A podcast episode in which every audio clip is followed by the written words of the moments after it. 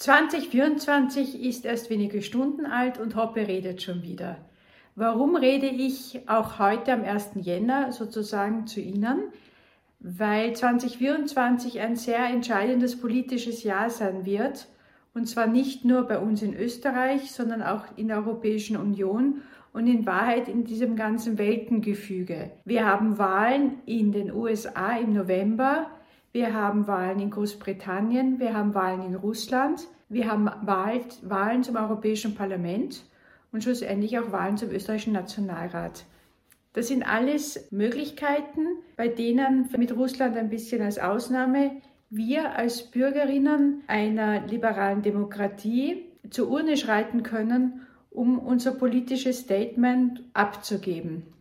Jetzt kann man natürlich sofort sagen, es wird sich auf jeden Fall um eine Protestwahl handeln, vor allem also wenn ich das jetzt auf, auf österreichische und damit auch europäische Verhältnisse ummünze, weil die Unzufriedenheit mit der Politik enorm ist. Man muss aber der Politik auch zugute halten, dass die, dieser Krisenmodus, in dem wir uns im Wald eigentlich seit 2015 befinden, seit dieser großen starken Migrationswelle nie aufgehört hat und sich fast potenziert hat. Das heißt, die Politik war innerhalb von kürzester Zeit gefordert, Deshalb müssen wir uns auch bewusst sein, als die, die wählen können, dürfen, sollen, und das ist die größte Freiheit, die man überhaupt besitzen kann, damit auch mit meiner, mit meiner Stimme, mit meinem Votum dementsprechend verantwortungsvoll umzugehen. Es geht nicht darum, das Ganze als Frustabladestation zu verwenden, wenn man sagt, man will mit der Politik gar nichts zu tun haben, trotzdem hingehen und zumindest ungültig wählen,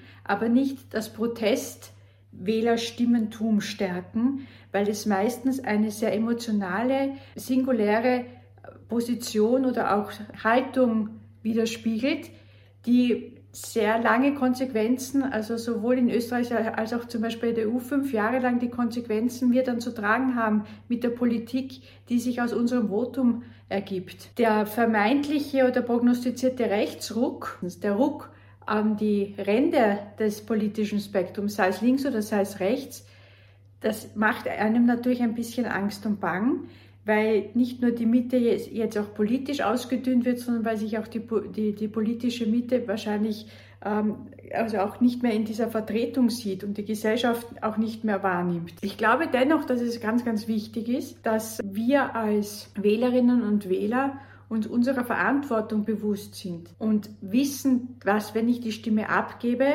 dass das nicht einfach nur eine Laune des Augenblicks ist, sondern wie ich schon vorher erwähnt habe, eine Konsequenz von fünf Jahren hat.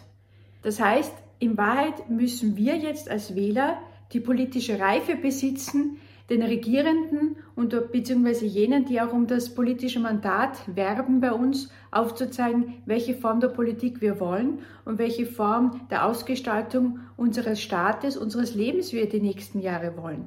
Es gibt komplexe Themen, die uns betreffen. Da gibt es gar nicht mehr das Schwarz-Weiß. Es muss wieder das Staatspolitische gefördert werden, die staatspolitische Annäherung, das Sachpolitische, das Pragmatische, der Konsens, der Diskurs. Der Diskurs ist ja etwa äh, einer, der vor allem bei uns in den sozialen Medien in Wahrheit nicht mehr stattfindet. Und da geht es auch nicht um uns einzelne User, sondern natürlich auch seitens der politischen Vertreter.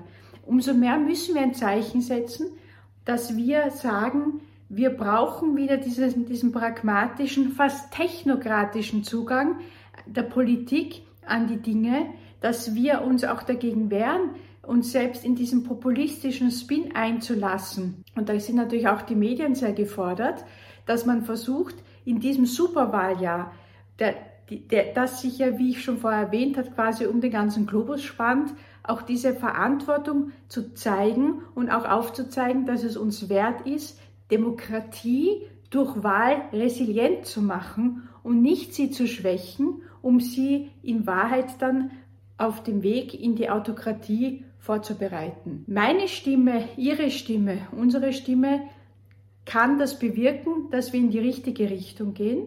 Ich vermag es überhaupt nicht zu beurteilen, ob es jetzt mit, äh, links der Mitte oder rechts der Mitte ist. Klar ist, dass Radikalismen und Populismen eigentlich in einer sachorientierten politischen Debatte nichts mehr zu suchen haben, weil so kann man Staat oder in, im, im, vor allem auch der Europäischen Union einen Staat, eine Staatengemeinschaft nicht führen. Wählen heißt Verantwortung. Wählen heißt große Verantwortung und vor allem heißt es auch Selbstkritik und auch eine, einen Willen und eine Bereitschaft zum Konsens.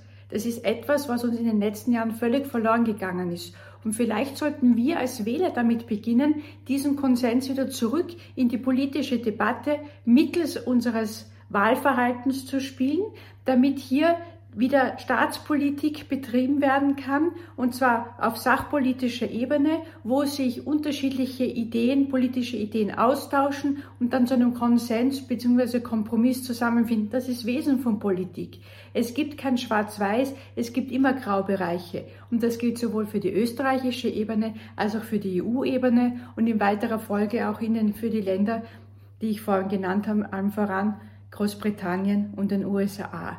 Wir haben die Wahl im wahrsten Sinne des Wortes und wir sollten mit, diesem, mit dieser Wahlmöglichkeit auch verantwortungsvoll umgehen. Zeigen wir der Politik, dass wir es können und dass diesmal die Politik uns folgt. Wir spiegeln hier als Wähler, äh, als Gesellschaft positiv wieder, dass, dass die Politik und auch damit die Medien sich in eine Richtung bewegen, der, der Richtung Konsens, Diskurs und einer allgemeinen Debatte zur Weiterentwicklung der Demokratie und vor allem zu ihrer Wehrhaftigkeit.